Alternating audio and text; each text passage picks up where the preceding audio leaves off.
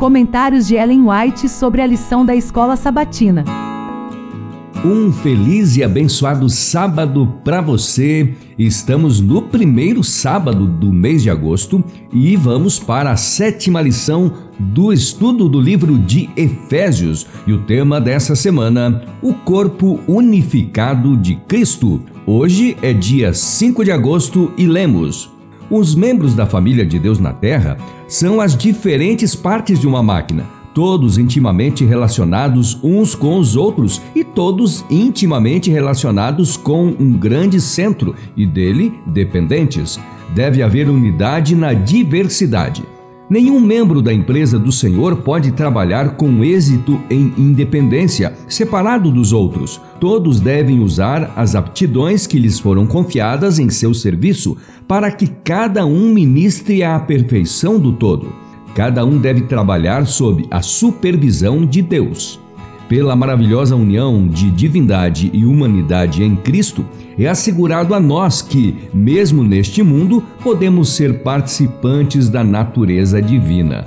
Cristo comprometeu-se a cooperar com aqueles a quem confiou talentos, comprometeu-se a preparar-nos para ser colaboradores seus. Ele nos ajudará a seguir o seu exemplo, fazendo o bem e recusando praticar o mal devemos ser consagrados condutos pelos quais o amor de Cristo flua para os que estão em necessidade de auxílio.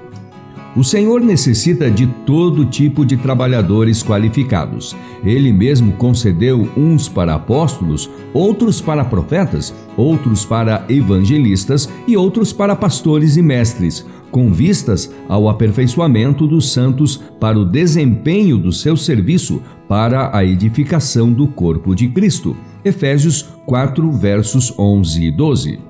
Cada obreiro em qualquer ramo da obra na vinha do Senhor tem de ter cabeça e coração santificados pela verdade, para que seja habilitado a ver não só a parte da obra que está sob sua supervisão, mas sua relação com o grande todo. Se forem consagrados a Deus, os obreiros revelarão o amor divino por seus irmãos que trabalham sob as ordens do obreiro mestre divino e invisível. Somos cooperadores de Deus. 1 Coríntios 3, verso 9. Todos nós somos parte do grande tecido da humanidade, fio a fio, para destacar o padrão do tecido e torná-lo um todo completo. Seja você o fio disposto a realizar seu propósito. Na vida que se centraliza no eu, não pode haver crescimento nem frutificação.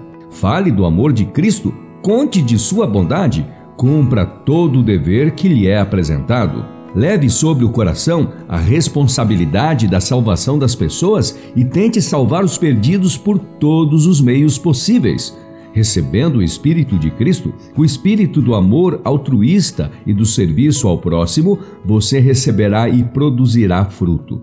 As virtudes do Espírito amadurecerão em seu caráter.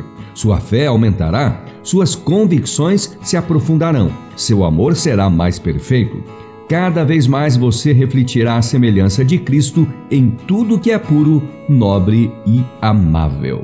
E assim foi o nosso estudo deste sábado, com citação da meditação Nossa Alta Vocação de 1962, do dia 25 de junho, também da Meditação para Conhecê-lo, de 1965, do dia 13 de novembro, e por último do livro Parábolas de Jesus, página 34. Amanhã, domingo, teremos então o tema A Unidade do Espírito. Desejo a você, a sua família, a seus queridos, um bom restante de sábado. Que Deus abençoe a todos vocês.